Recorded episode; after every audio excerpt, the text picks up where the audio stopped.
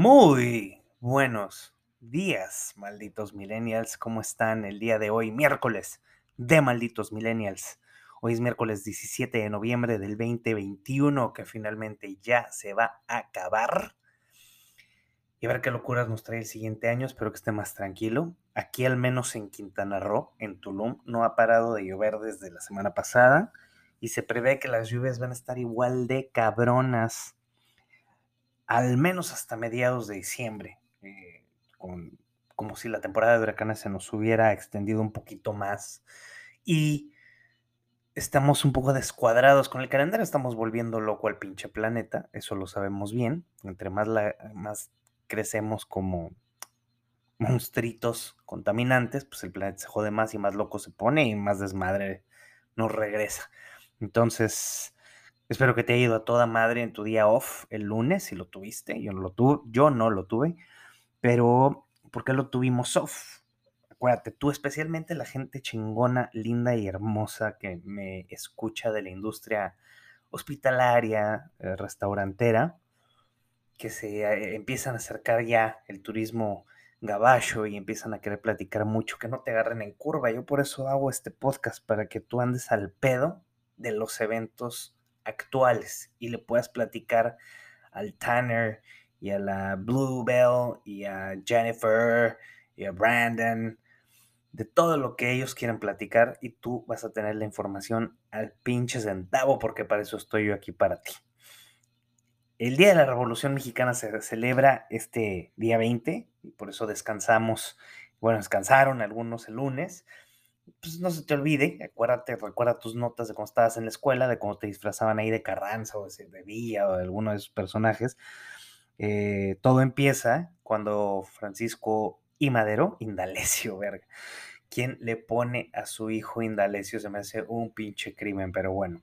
Francisco y Madero decide derrocar el régimen porfirista después de 30 años plus en el gobierno, bajo el lema sufragio efectivo no reelección, y empiezan 18 años de desvergue en nuestro país con guerrillas internas, pues eran guerrillas, no era nada más que eso, y, movimientos armados en todo el país que empezó, te digo, el, 20 de noviembre de, 1920 y se termina el 18 de marzo, más o menos, de 1938, cuando la expropiación petrolera, petrolera eh, ya en ese momento dirigida por Tata Lázaro Cárdenas y pues empezó en teoría la calma, pero se soltó una locura de país que pues acuérdate, tú has memoria.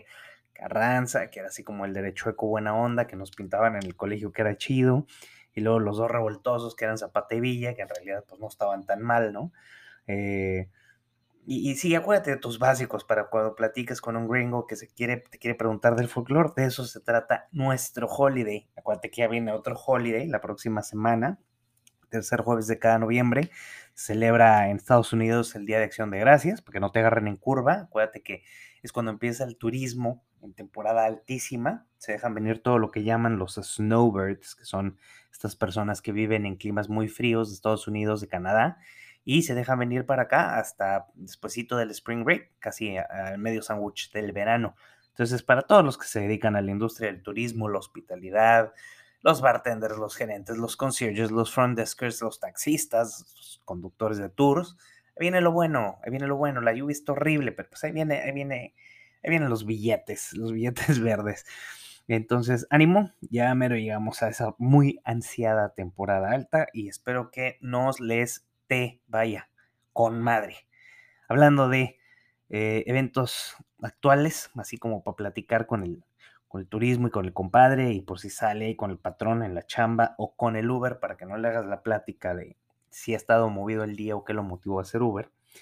Acuérdate que una de las cosas que, que estuvieron como más con tendencia en la semana es que está grueso, grueso, grueso la escasez de los chips ¿sí? Eh, los chips en las producciones de auto, los autos cada vez son más, comillas, inteligentes, comillas, y estos chips, pues hay una, un, impacto muy, muy, muy tremendo en la producción de estos chips. Muchos transportistas, o sea, traileros comerciales de carga, se están quejando muy cabrón acerca de la inseguridad porque a falta de este recurso les han dado duro, sobre todo en el centro y en el sur del país, los, los piratas, los robos de, en, en, carretera, como si fuera poco que necesitara nuestro país otro tipo de crimen, pues ahí andamos en otro pinche tipo de crimen. Entonces, si tienes un compadre transportista, dile que se cuide mucho, que se ponga a las pilas, que la vida de su vida eh, no vale lo que un camión, cabrón. Entonces, por favor, cuídense. Eh, hay muchos eh, modos de proteger nuestros vehículos, no necesariamente eh, solo con la tecnología. Les recomiendo yo muchísimo a todas las personas, pero sí andar eh, al tiro, porque el robo de, cargamentos comerciales, sobre todo yo tengo dos muy buenos amigos eh, transportistas y sí están sufriendo la gacho. Obviamente esto crea una cadenita de desmadre que pues las entregas se retrasan. A lo mejor vas a tener productos tú en tu hotel o en tu comercio o en lo que sea que muevas. Falta de eh, insumos porque las redes de distribución van a estar bajas. Esto eh, empezó a principios de este año. En general, toda la producción de todo tipo de tarjetas inteligentes para los autos, para cualquier tipo de device, se ha visto muy lenta. Eh, hay gente que ha comprado vehículos que le iban a entregar en 4 o 6 meses y eso ya se convirtió en 8 o 12 meses.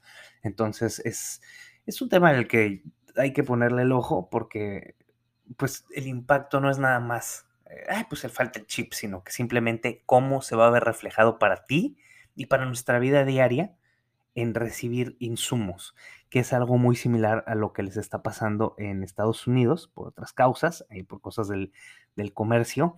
Los precios de, digo, ahora que ya abrieron las fronteras terrestres y tengo muchos compas allá en el norte que están cruzando por el Whataburger y por compras en Ross y en Target todo esto, dichosos ustedes, crúcenle, pero los precios están de locos en Estados Unidos. Es algo que también puedes platicar con el vecino, con el cliente, con, el, con, la gringa que te vas a ligar ahora en, temporada alta. Los precios en Estados Unidos nunca habían tenido un aumento tan grande desde hace 30 años. Es una vida completa. O sea, la última vez que hubo un índice de aumento en precios en Estados Unidos fue en 1990 estamos hablando ahorita, en ese momento fueron un 6.2. Ahorita están en 4.6, o sea, no estamos ya tan lejanos de estar en esa super crisis. Entonces, si tú vas a viajar a Estados Unidos, prepárate a que todo sea notoriamente más caro de lo que estaba la última vez que fuiste. Si digo, ya has estado yendo seguido por aire, pues padrísimo, pero si ibas a cruzar por tierra, está muy cabrona la inflación y pues eso en cierta forma es bueno, porque la gente que viene ahora a visitar nuestro país, pues igual se coquetea con el tipo de cambio y ver que acá está todo relativamente más barato y pues vienen para acá y entonces se quedan un ratito más. Esperemos que invirtiendo en, en consumo y en buenas prácticas ahora que nos visiten, pero sí es uno de los temas que tú debes de tener en tu, en tu agenda. Algo importante, fíjate, ahorita que te platicaba de, trataba yo de recordarte de la Revolución Mexicana, eh, el tema de Pemex, lo petrolero, le ha estado dando durísimo, durísimo, durísimo al país.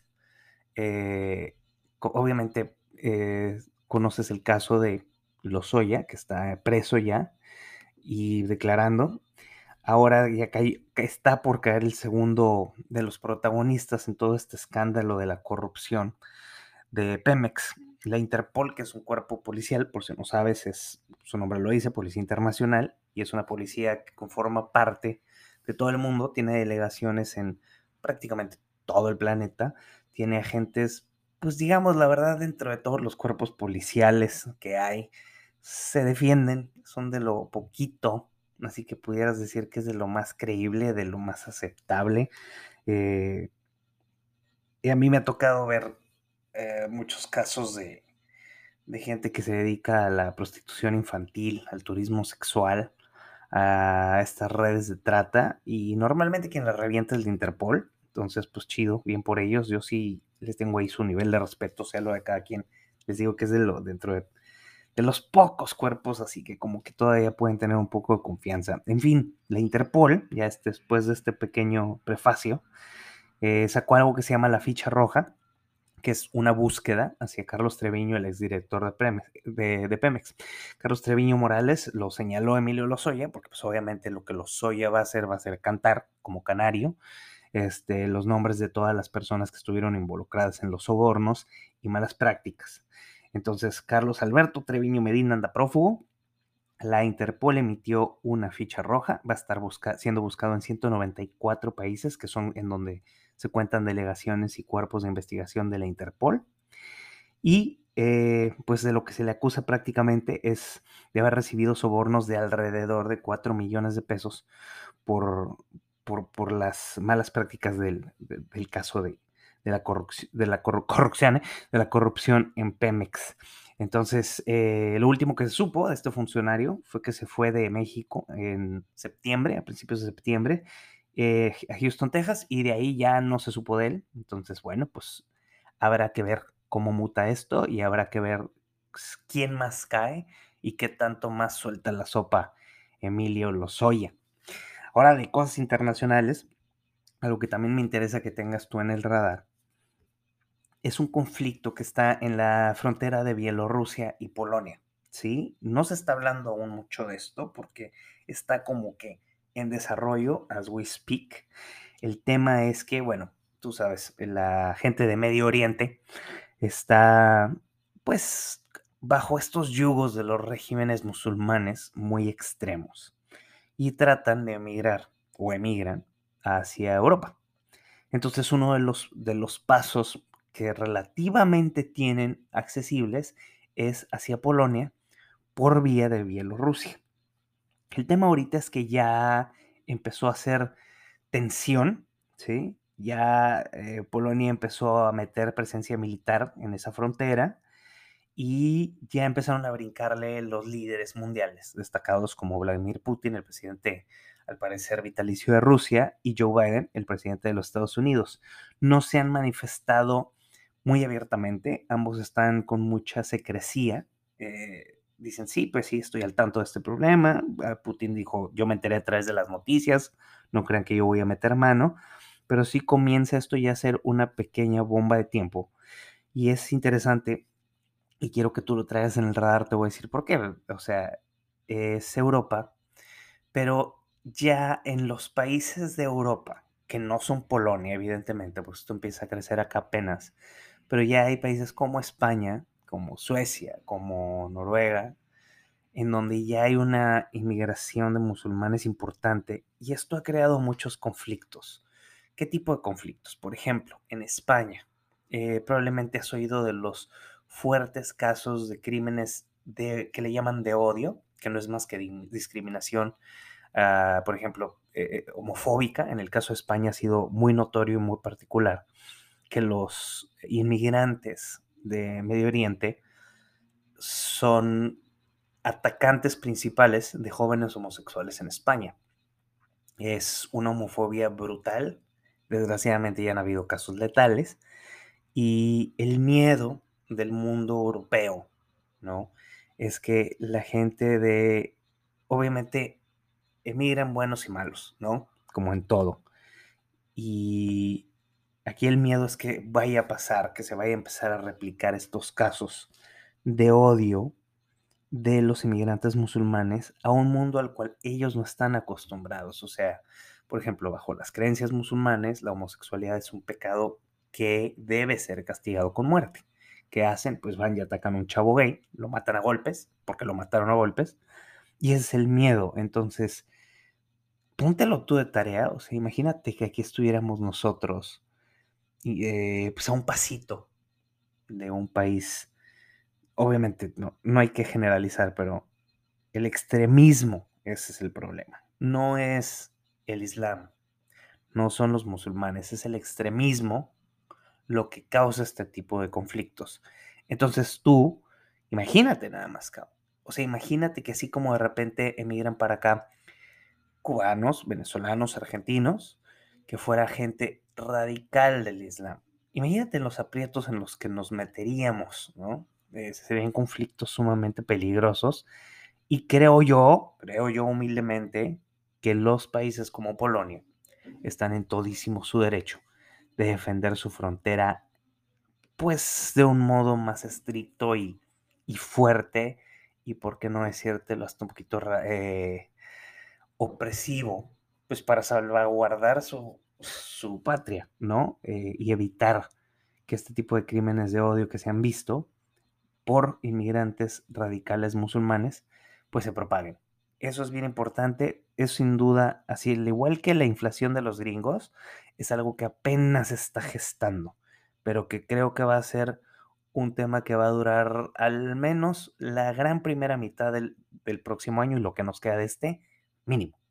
Entonces, ahí te encargo, échale un ojito y como siempre, por si sale en la conversación, pues ya tienes por dónde partir.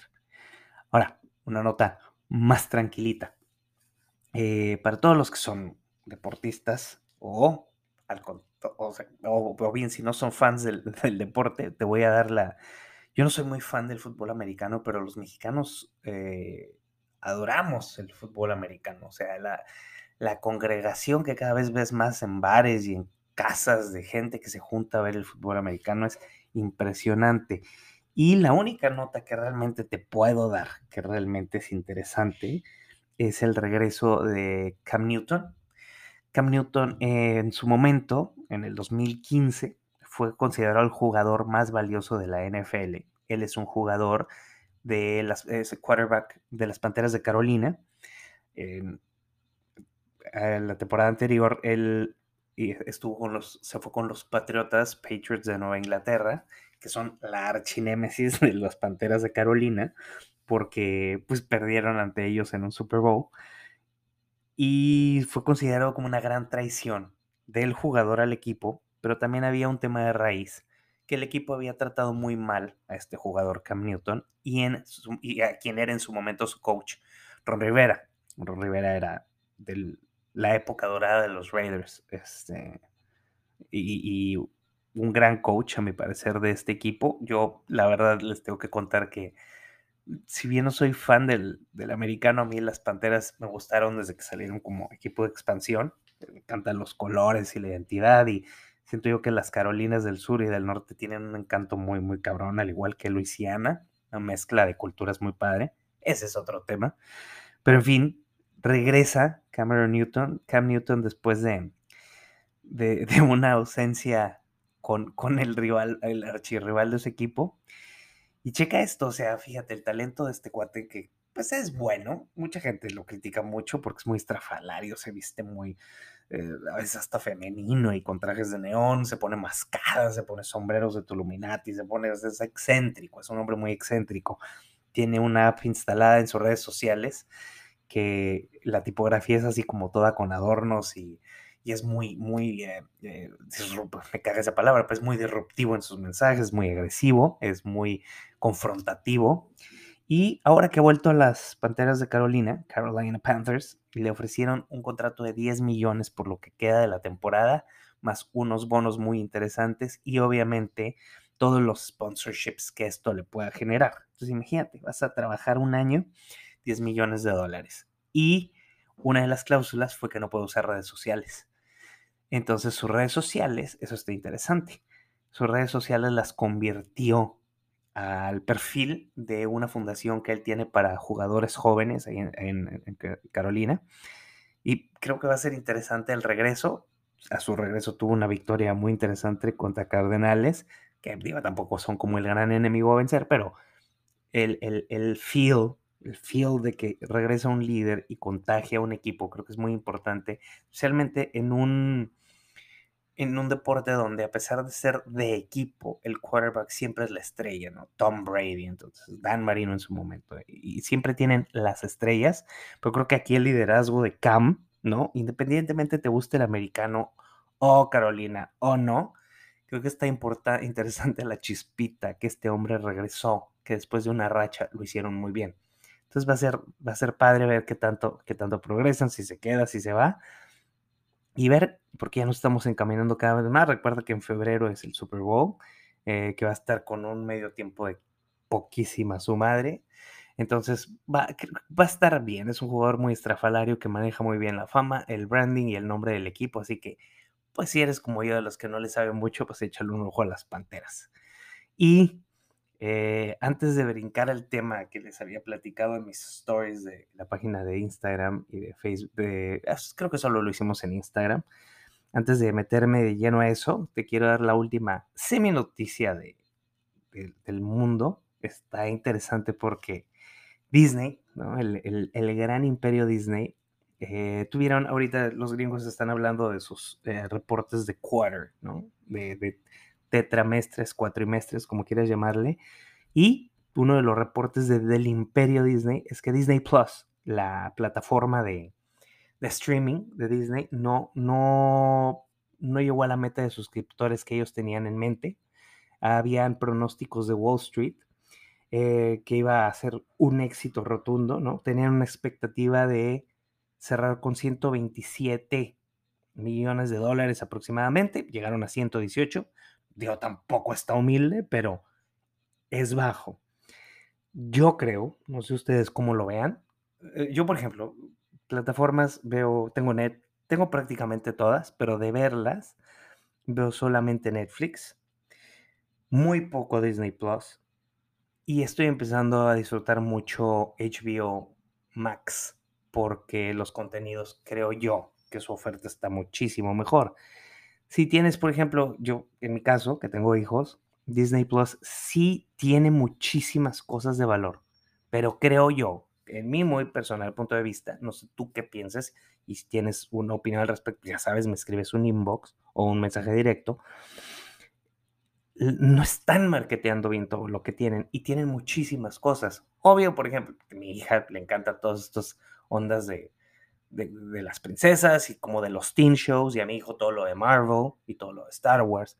Pero además tiene chorro de cosas como ESPN y tiene documentales de National Geographic, tiene unos buenos shows originales, pero creo yo, por cuestión tal vez de mi, de mi oficio, que no lo están marketeando bien, no lo están sabiendo vender bien y tal vez por eso, tal vez por eso es que vayan bajas las suscripciones.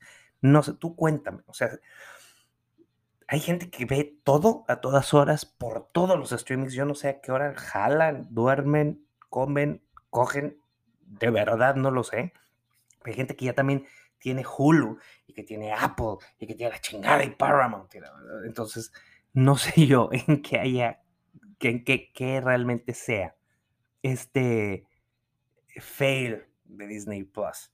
Pero creo yo que en algún futuro no sé si ya lo notaste, que hay contenidos que van y vienen y nada más cambian de red. Por ejemplo, The Office lo podías ver en Amazon, ahora lo ves en HBO Max.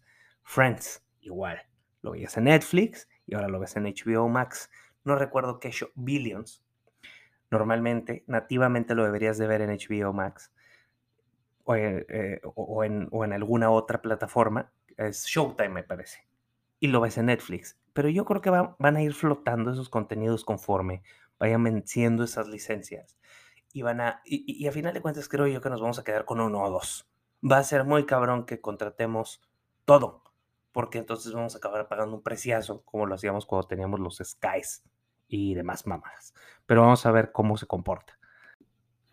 Y ahora sí, eh, les preguntaba yo en mis stories que les va eh, un poco de contexto eh, yo soy fan de las series de crimen, en general las películas de la mafia y los narcos, y la verdad me gustan, o sea, yo nunca he sentido que sean apologías, ¿no? La gente que cree que alguien ve una serie y va y se compra un cuerno de chivo y se hace narco, pues creo que yo, creo que es más complejo que eso, ¿no?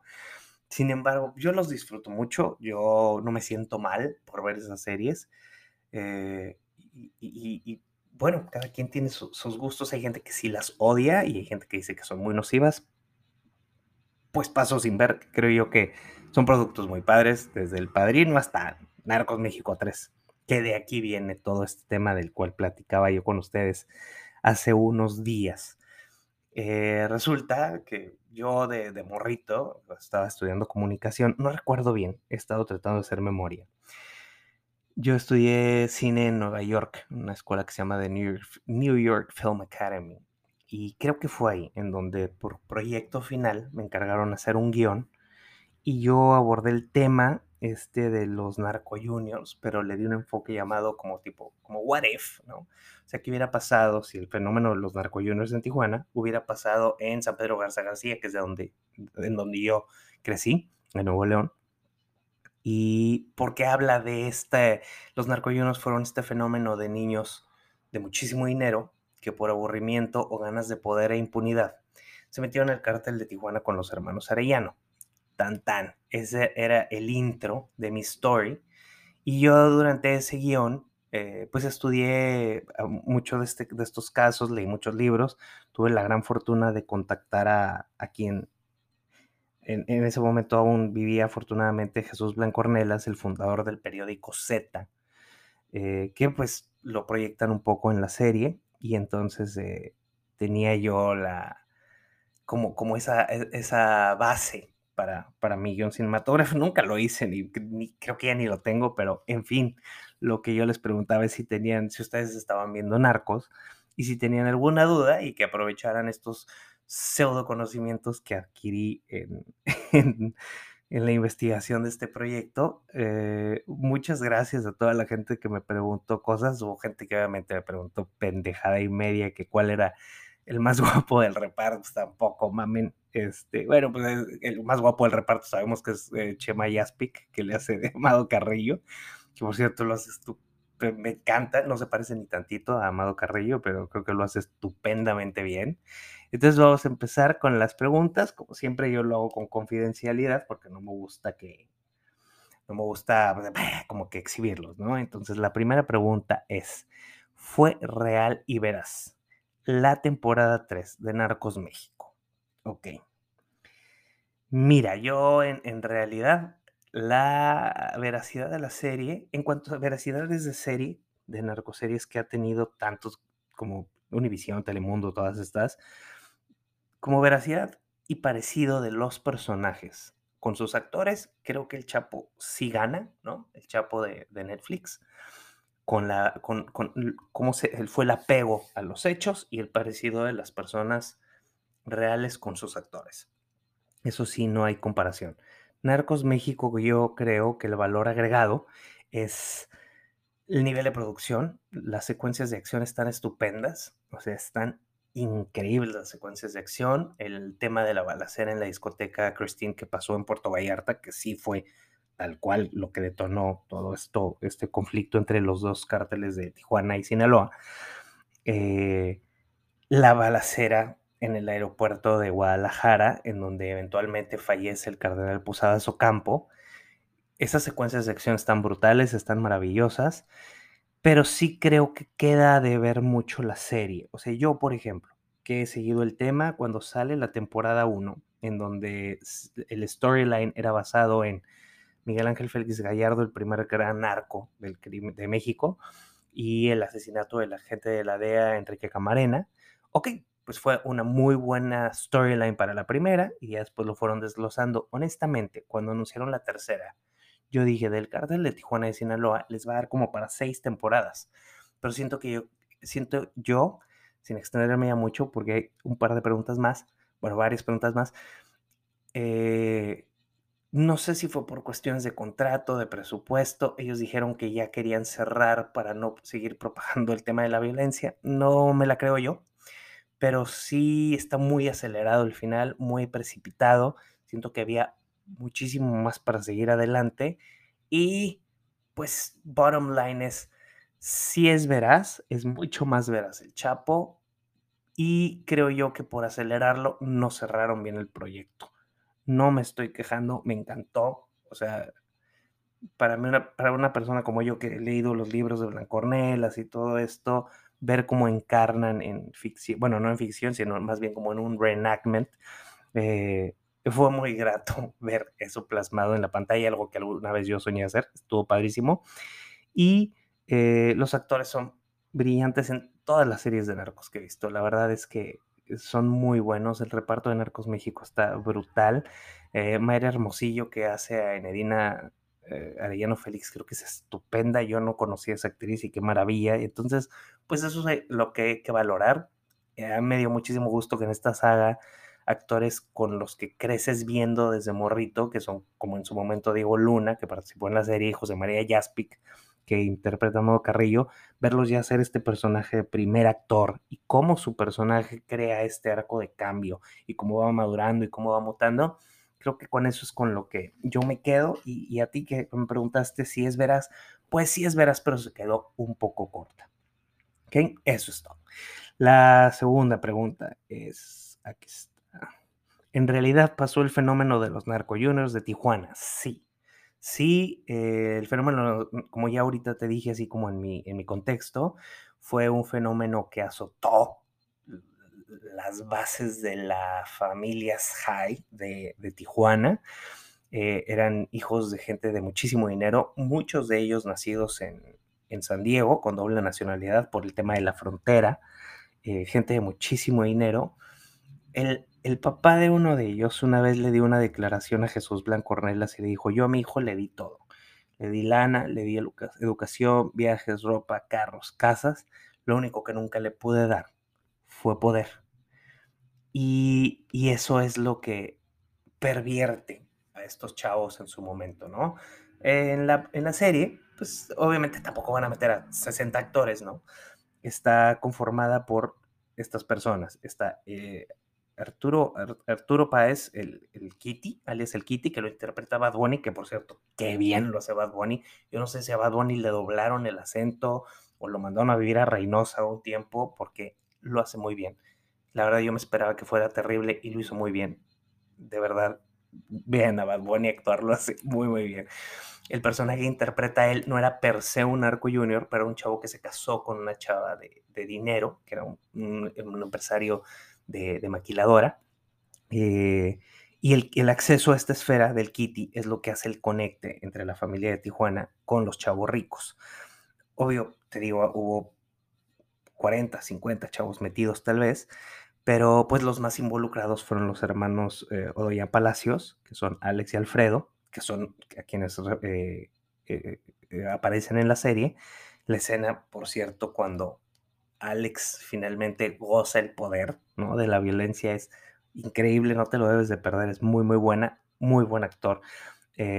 ahorita se me escapó el nombre, pero ahorita te lo recuerdo.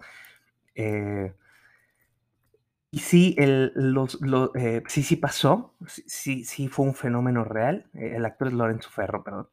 Eh, un, muy bueno, Lorenzo Ferro, buenísimo, muy, muy, muy, buen, muy buena su interpretación, además se parece muchísimo al personaje de la vida real. Eh, no les voy a dar spoilers, pero sí el, apego a la vida real eh, con este tema de los narcovilloneros, de los chavos millonarios, fue cierto, lo, lo hicieron el retrato creo yo que muy bien, de nuevo te digo apresurado, pero sí, sí pasó y pues eh, muchos de ellos acabaron muertos, muchos de ellos desaparecidos y muchos de ellos eh, pues en, programas de testigo, de, testigo protegido para declarar en contra de los Arellano. esa es otra pregunta. Bien, a ver, ahora es... En a ver, eh, este es un spoiler. Si no has visto Narcos y piensas verla, córtale y nos vemos la próxima semana si quieres. Eh, ahí va, spoiler, ojo. En realidad, el personaje de Alex Odoyan en vida real murió como lo hace su, o sea, como pasa en la serie. Eh, pues mira, no se sabe. Este, los hermanos Odoyan, los dos, Alfredo y, y Alex. Alfredo estuvo en la cárcel y después se fue a vivir a San Diego porque tenía ciudadanía doble y aparentemente vive feliz y pleno. De Alex hay versiones encontradas. A Alex lo, ah, lo arrestó los militares a cargo de, del general Gutiérrez Rebollo. Estuvo en una casa, una base militar, sufrió unas torturas muy, muy, muy cabronas. Eh, y en algún punto se sabe que a Alex se le iba a dar inmunidad en Estados Unidos, como a Kitty, como a su hermano Alfredo. Y realmente la versión encontrada son dos. Una es que a él le perdieron la pista sus papás en Tijuana, una vez que lo liberaron eh, los militares, que le dieron un levantón los Arellano y lo mataron. Esa es una versión. La otra es que lo intercambiaron con agentes gringos y él también es un testigo protegido en San Diego y que vive pleno. Para saber, pues no hay. Eso sí, la familia nunca llevó a cabo un funeral, la familia jamás habla de él como estuviera muerto y simplemente dejaron el tema por la paz, lo cual indica que probablemente, pues sí, en efecto, eh, sigue vivo probablemente hasta vio él está viendo de algún lugar de, no sé, Nebraska o el Midwest o Virginia, qué sé yo, está viendo narcos y muy contento con el trabajo que hizo el actor en su, en su papel. Ok. Eh, última pregunta, porque llegaron muchas, pero eran muy repetitivas. Y...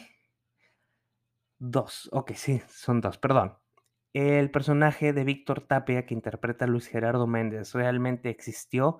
hubo un justiciero para las mujeres de Juárez? Está muy buena esa pregunta, la escogí porque está bien padrísima. Primero, eh, qué padre ver a Luis Gerardo Méndez. Al principio yo, no sé si les pasó a ustedes, cuando empieza, lo ves y dices, oh, Javi Noble otra vez, ¿no? Pero el verlo subido de peso y desaliñado y con un buen acento juarense y sí se desprendió de los juniors que había interpretado antes, creo que lo hizo muy padre. No es el mejor papel de su carrera, pero creo que sí lo empieza ya a enfocar como un actor muy serio, como pasó con, lo habíamos platicado ahorita con Diego Luna y con Jaspic. Víctor Tapia es un personaje ficticio de un eh, policía en, Juárez, frontera de Juárez con El Paso, que empieza a encontrar, también esto es un poquito spoilereado, si quieres brincártelo, adelante, empieza a brincar, a descubrir estas tendencias de las mujeres desaparecidas en Juárez y él nota un patrón, a final de cuentas, de que no son los asesinos mexicanos y que no son eh, criminales de un gran cártel, sino más bien la serie explora, y es una de las teorías en este tema tan terrible en la historia de México, de los feminicidios en Juárez, que explora la teoría de diferentes asesinos seriales, como copycats o una red de violadores, depredadores y eventualmente asesinos gringos que viajaban de El Paso a Juárez para atentar a las mujeres con lana por el extremo nivel de pobreza que sabemos que existía allá y las asesinaban. Entonces, esa teoría, hay mil teorías, nada comprobado desgraciadamente. Lo que sí es que no ha habido un policía justiciero como Víctor Tapia. Creo que todos quisiéramos que, fuera real, pero las teorías sí están, es una de las teorías más explicadas. Eh, esto de, las muertas de Juárez, que, en realidad no eran, mucha gente creemos que fue el narco y, una de las, de las versiones es que probablemente no, que simplemente son eh, asesinos seriales o una red de asesinos seriales de depredadores que hicieron este, este como aro de, este como organización de crimen y de eventualmente homicidios, ¿no? Eh, terrible, esperemos que algún día sepamos qué chingados pasa, pasó allí. Pero bueno, eh, otra de las versiones, digo, ya nada más para como complemento de esto, hay una serie muy buena si te gusta el tema o te interesa. Los productos que te puedo recomendar, Las tres muertes de Maricela Escobedo. Es un documental buenísimo, está en Netflix, lo puedes ver. Eh, habla de, la de, la búsqueda de justicia de una madre por su hija. Eh, y el otro se llama El Puente. Hay dos producciones de esto, la europea y la gringa. En la gringa sale de Mian Bichir. Es muy buena las dos. Yo me fleté las dos, son muy buenas, te las recomiendo si las puedes ver. La europea está en HBO Max. Y la teoría que explora es que las mujeres desaparecidas de Juárez lo hacían voluntariamente para escapar de un hogar roto. O sea, ellas trabajaban en las maquiladoras para pagarle un coyote que las cruzara del otro lado al paso y ellas desaparecerse para siempre y escapar de un papá, tío, hermano, abuelo violador o de una mamá violenta. No suena muy realista, pero suena. Entonces, si quieres fletártelo, flétatelo. ¿Sí?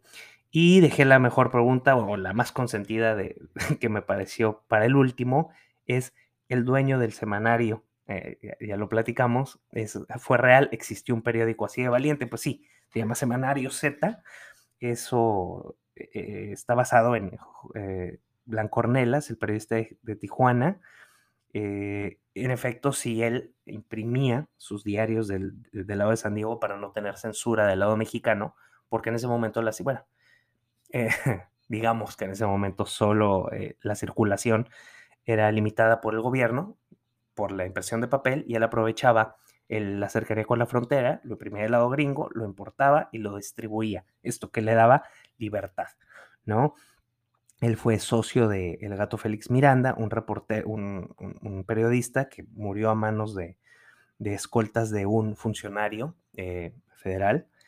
Y entonces él como que se proclamó este, a luchar por la verdad y la no censura. Sí, en efecto, él investigó a muchísima profundidad el cártel de Tijuana, escribió dos libros.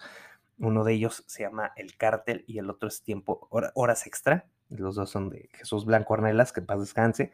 Te recomiendo, si te interesa el tema, léete El Cártel. Está muy, muy bueno. Es un libro de bolsillo. Eh, tiene muchos de los datos que se ven en la serie aquí. Tú lo vas a leer y vas a ir conectando ahí las, las, las, las fichas, ¿no? Y los datos. Y, y, pues sí, sí existió, en efecto, la muerte, así como lo ves también, él murió, mataron a su escolta y a él en una emboscada que le hicieron los Arellano Félix sí uno de los eh, gatilleros estrella de los Arellano Félix murió en ese atentado, que era David Corona Barrón, el CH, que era un gatillero de chicano del, barrio de San Diego, y así como ves tú, cómo quedó tendido así con balazo en el ojo, con guantes y chaleco antibalas en la calle, así, así lo vas a ver si tú googleas las fotos, tal cual fue el destino. Entonces, eso fue, eso fue gracias a todos que me mandaron sus preguntas de lo de narcos. Qué chido que la ven, eh, que no soy el único loco viéndola. Y gracias por, por mandarme esta dinámica. La disfruté mucho y ahí eh, algunos recuerdos. Y bueno, pues eh, esto ha sido todo por hoy. Otra vez me pasé de la media hora. Sabía yo que me iba a pasar. quiero mantener este semanario rapidito como una práctica de informativa para ti, para que traigas así como que temas trendy ahí al pedo, a mí no me gusta que la gente esté desinformada, pero entiendo también que no te gusta mucho leer ya portales de noticias, a veces vivimos en un mundo tan cargado de negatividad que ya no queremos leer noticias ni oírlas. Entonces yo nada más lo que hago es condensarte un poquito la info para que tú la traigas al 100. Siéntete en libertad de mandarme un mensaje directo por Instagram, de decirme, güey, explora tal tema, porque ah, yo para eso estoy. O sea, estamos aquí para platicar y para informarte y que llegues al pedo. Así que si tu jefe o un cliente te pregunta o el ligue, ¿cómo viste esto? Tú sepas de dónde empezar la pinche conversación. ¿Sí? Eh, pues te deseo un buen resto de tu semana. Este miércoles, ya estamos ahí a la mitad. Eh, échale chingo de huevos a lo que sea que estés haciendo. Eh, ya se va a poner mejor a todos mis amigos de, de la industria del turismo. No puedo yo dar detalles eh, aún, pero viene una muy buena noticia para Tulum. Los dejo cerrado con esto. Y no nada más para Tulum, viene una muy buena noticia. La vas a saber hoy o el jueves. Pero nos beneficia a los que vivimos acá y a los que nos visitan. Vas a ver qué hitazo va a ser. Me cuentas qué te pareció cuando, cuando sepas. Y bueno, me despido de ti, que tengas un excelente día, una excelente tarde, una excelente noche y una estupenda semana. Buenas noches, bye.